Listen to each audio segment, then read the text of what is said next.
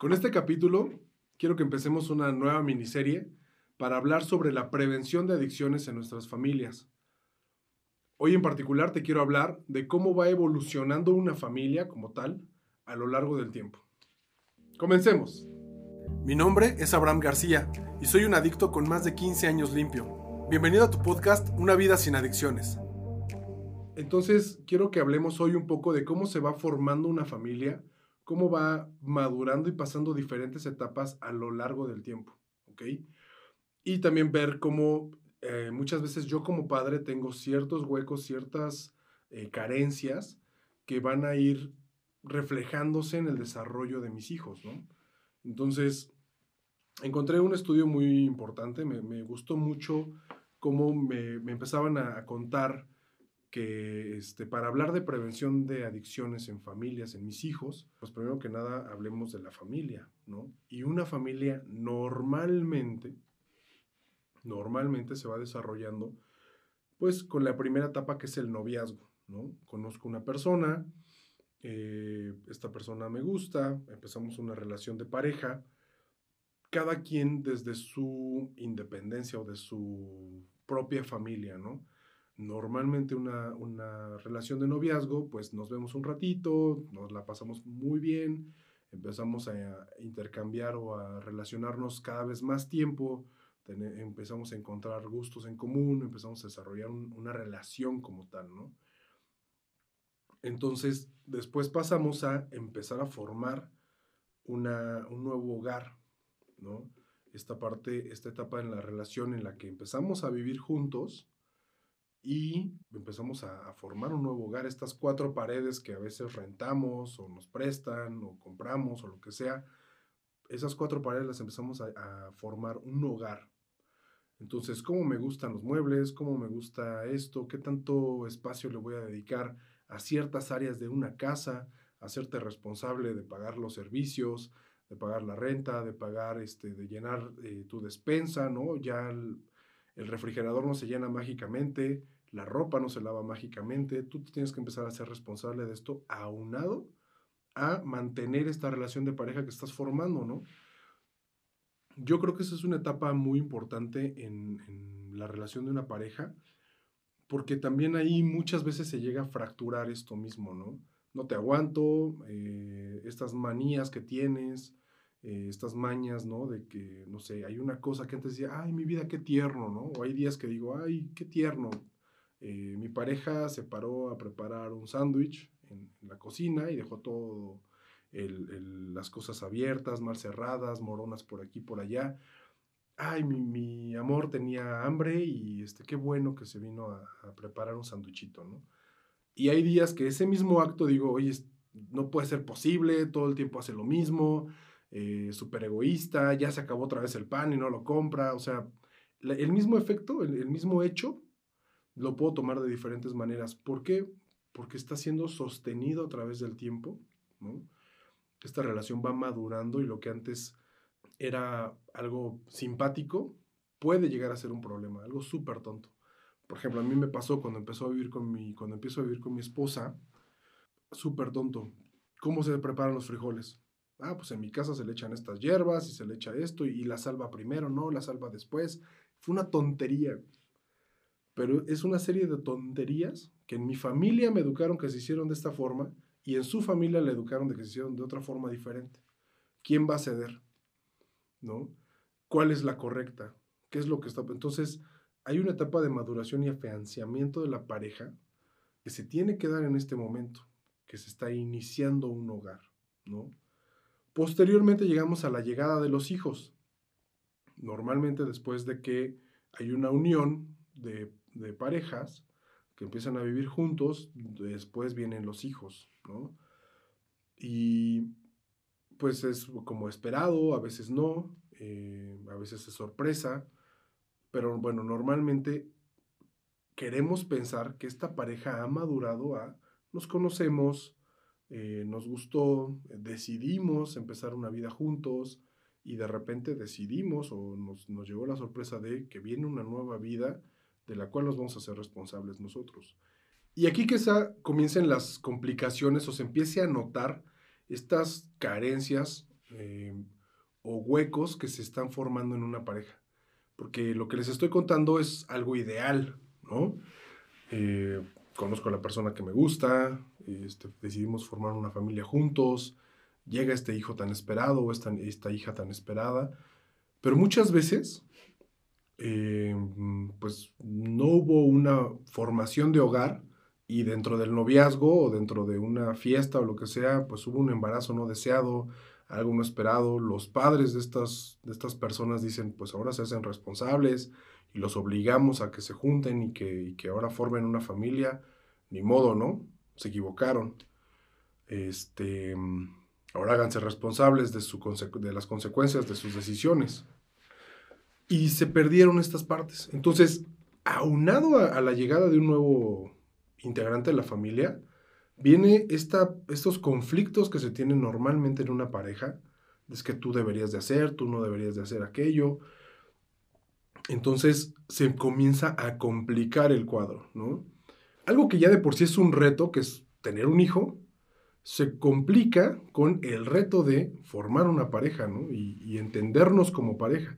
Tiene que haber un cambio en la estructura elegir algo tan sencillo, quizá como de qué lado vamos a dormir cada quien, si cada quien tiene un lado o no lo tiene, eh, qué espacio del closet vamos a utilizar, todo esto, que son pequeños conflictos de el afianzamiento de una pareja, se complica con los hijos, ¿no? Entonces, este, bueno, pues ahora también dale un espacio a este bebé, em, ya no eres 100% tú, ya no es 100% tus necesidades, sino son las de tu pareja y las de este nuevo ser que está por venir o que ya está aquí.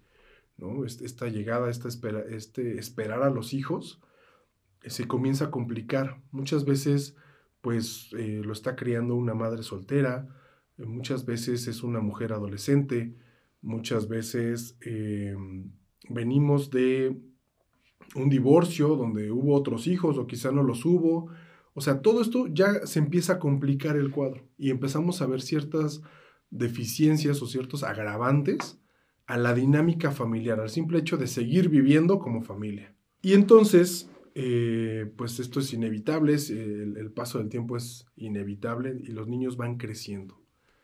Tenemos que apoyar a estos seres 100% dependientes de nosotros, 100% eh, dependientes en todos los sentidos, por ejemplo, a mí me sorprendió muchísimo, ahorita que estoy criando a mis hijos, como me decía una persona, es que los bebés no saben dormirse, tienen que aprenderse a dormir, no tienen que aprender a dormirse eh, por sí mismos.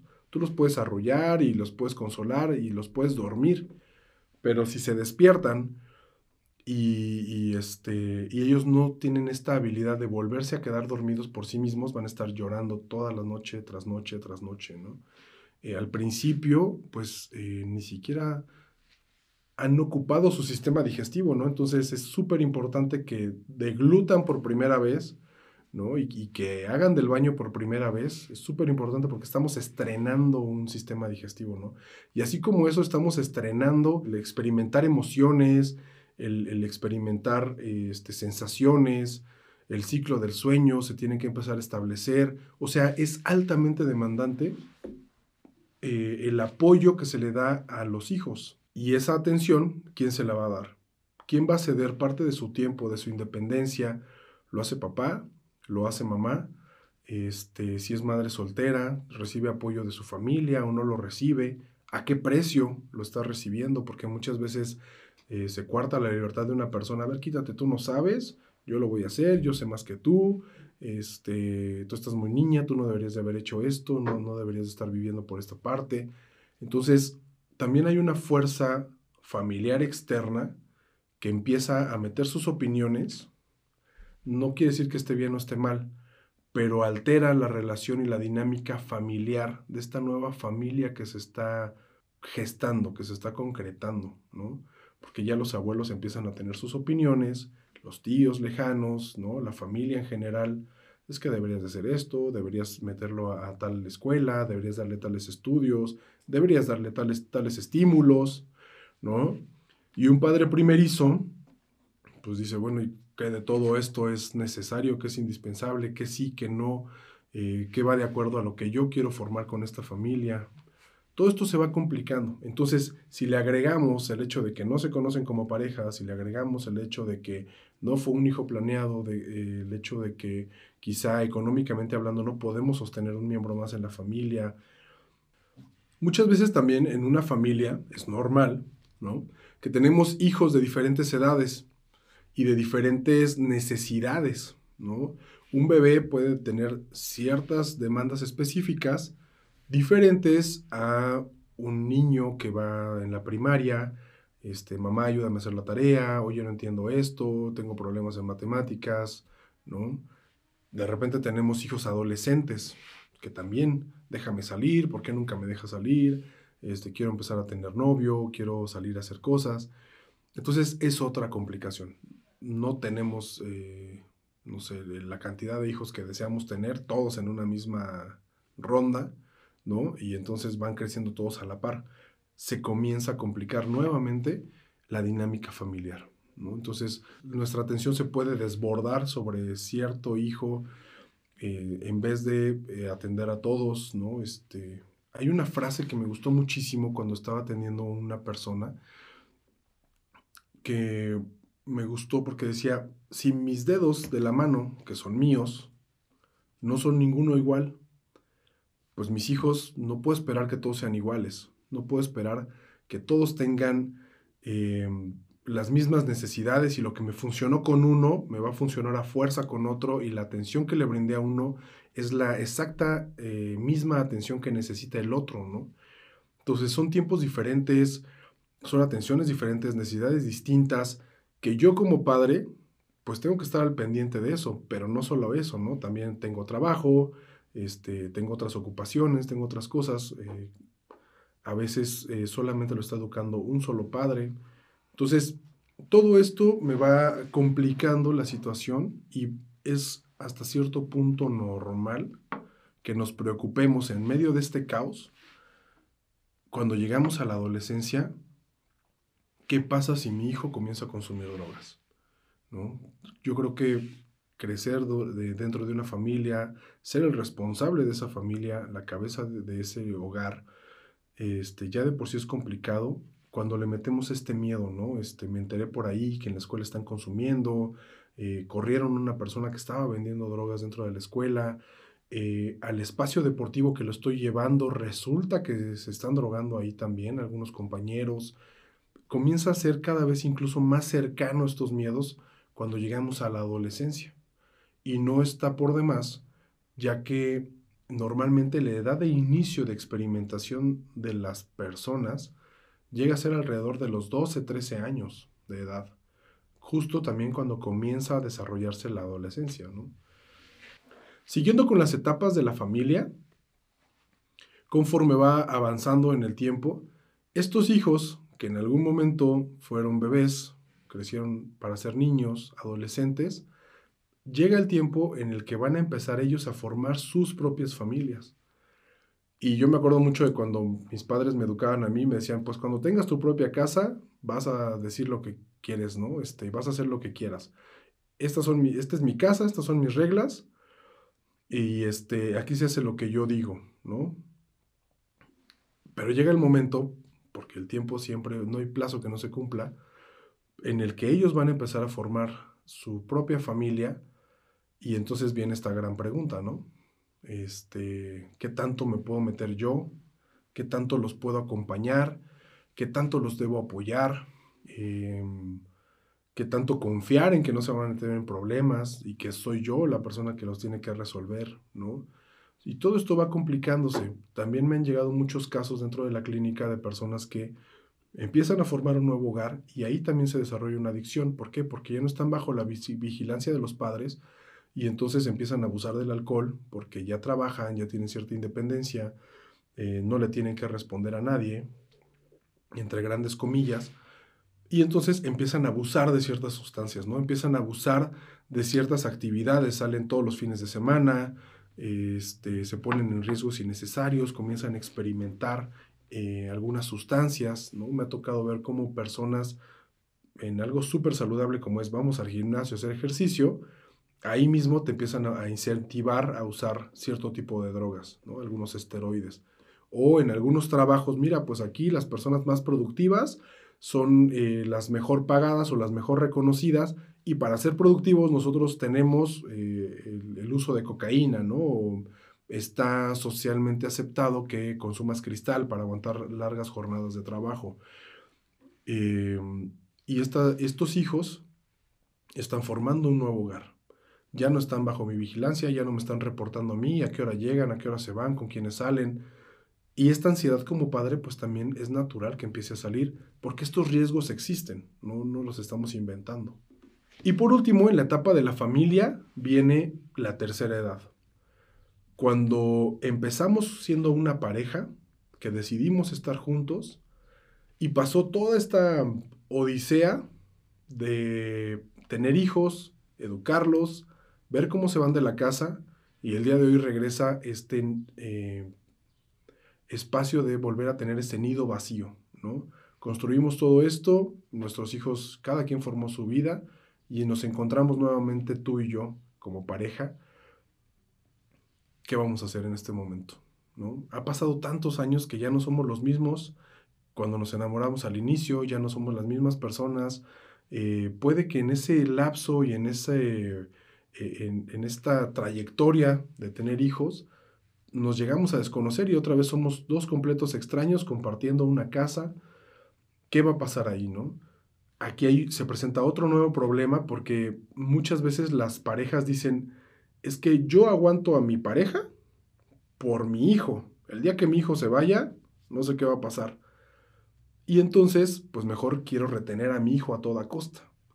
No, te vayas, tú quédate aquí, no te vayas, este, mira, las ofertas laborales que te están dando no son tan atractivas, este, la calidad de vida que vas a tener allá afuera cuando empieces a emprender algo no va a ser el mismo que yo te estoy ofreciendo aquí, este, si te vas, te vas sin los apoyos económicos que te estoy dando, eh, o sea, tratamos de retener a toda costa con tal de no enfrentarnos a la realidad de que quizá esta pareja ya no se conoce como antes. Quizá en ningún momento se, preguntaron o se detuvieron a preguntarse, ¿por qué estoy con esta persona? ¿no? ¿Por qué elijo estar con ellos? Em, ¿Por qué quiero formar una familia con esta persona? Simplemente es la inercia, ¿no?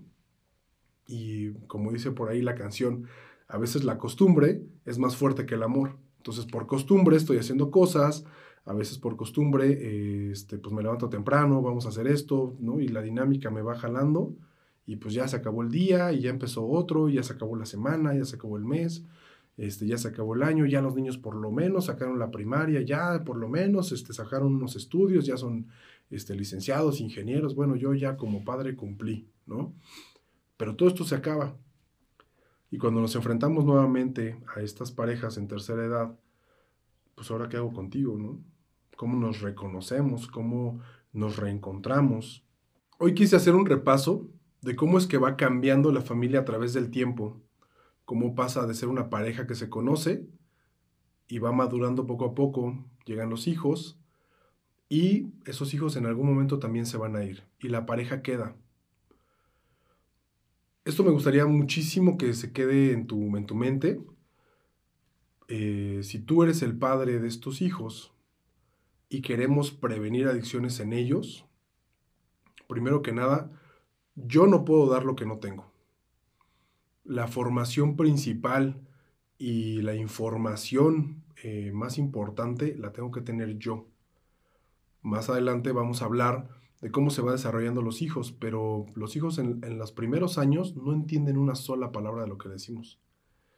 Van a entender actitudes, emociones, eh, convivencias, ¿no? No una palabra, no, no es un sé bueno, ¿no? Entonces, yo con el ejemplo tengo que enseñarle a mis hijos. Por eso lo más importante es que yo tenga claro cómo quiero enfrentar esta vida. Como pareja tengamos claro qué puntos vamos a, en qué puntos vamos a coincidir para educar bien a nuestros hijos. Pero yo creo que lo principal en una familia es precisamente la pareja, porque sin esta pareja no se va a formar una familia y una vez que estos hijos se vayan y empiecen a formar sus propias familias, la pareja va a quedar, es la que queda. Entonces, como es la constante en toda esta historia que te estoy platicando, quizás sea lo más importante. Y si la pareja está bien, si los padres estamos bien, eh, estamos de acuerdo, estamos bien fundamentados, bien informados, este, todo lo demás se puede construir, pero la pareja es la base para formar una buena familia y es la base también para prevenir las adicciones en nuestros hijos. Esto ha sido todo por hoy. Espero que te haya gustado, que te sirva de algo. Por favor, no olvides compartirlo con las personas que crees que les puedan interesar. Este es el primer episodio de una miniserie que vamos a armar sobre cómo prevenir la adicción en nuestros hijos, cómo prevenir la adicción en nuestras familias. Sígueme en redes sociales y recuerda que tu mayor debilidad está dentro de ti, tu mayor fortaleza también.